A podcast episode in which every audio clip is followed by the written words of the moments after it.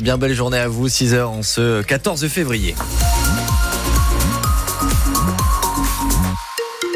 Ciel couvert, ciel chargé toute la journée en Alsace, parfois quelques gouttes et cet après-midi de timides éclaircies. Voilà ce que nous promet et nous annonce Météo France entre 4 et 8 pour les températures au réveil et jusqu'à 15 cet après-midi dans le secteur de Saint-Louis.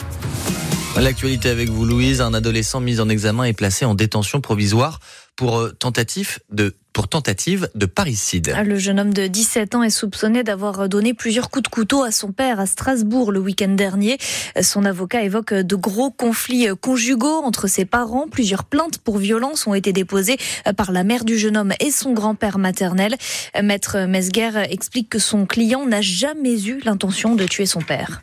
Il y a d'abord un contexte qui est une véritable situation familiale dramatique dans laquelle malheureusement pour lui, euh, ce jeune homme, euh, il est le seul homme à bord encore euh, pour défendre sa maman, qui a été victime à de nombreuses reprises de violences pour le moins sérieuses.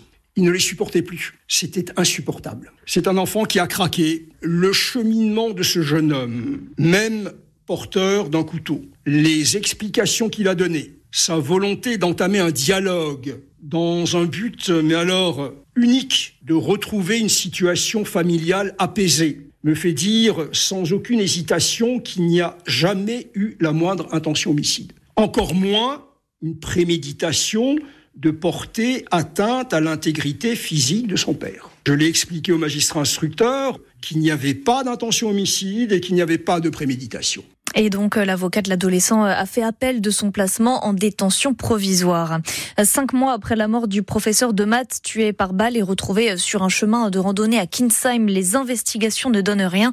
On vous explique comment les gendarmes enquêtent dans le prochain journal à 6h30.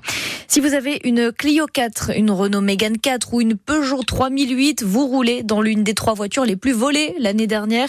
Selon le groupe d'assureurs Argos, ces vols ont bondi de 11%.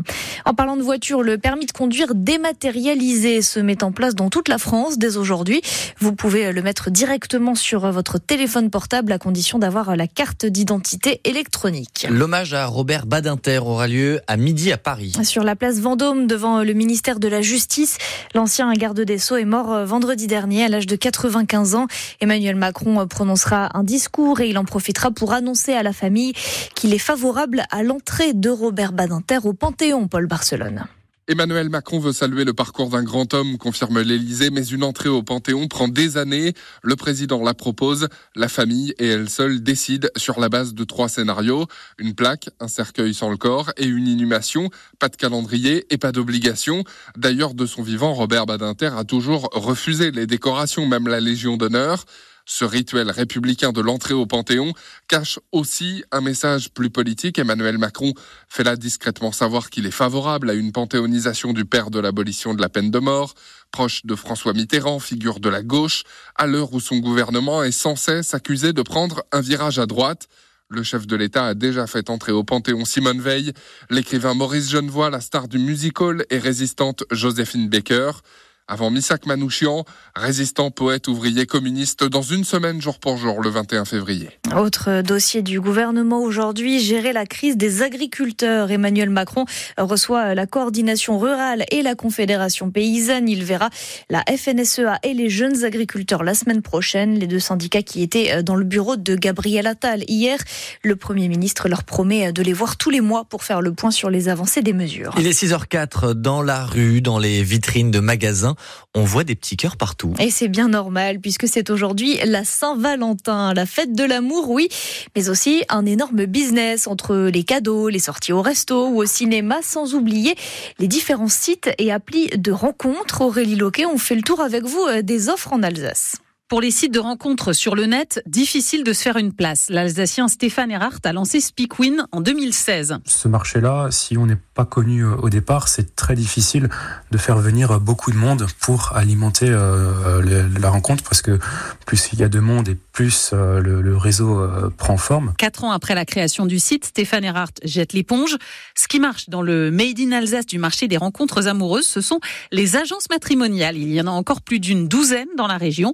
Et Et puis, si les applis alsaciennes de rencontres ont du mal à décoller, tout va bien pour l'appli de messagerie Coquine Blind, l'un des créateurs Tanguy Fallard. C'est une, application qui est, dédiée au sexting donc à l'échange de, messages à caractère érotique.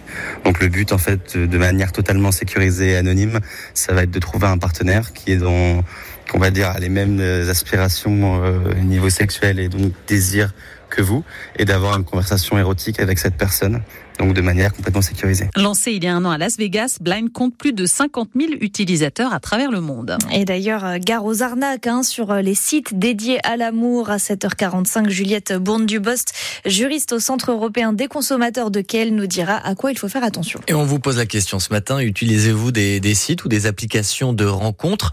Comment avez-vous rencontré votre moitié? Vous venez témoigner, vous nous racontez 03 88 25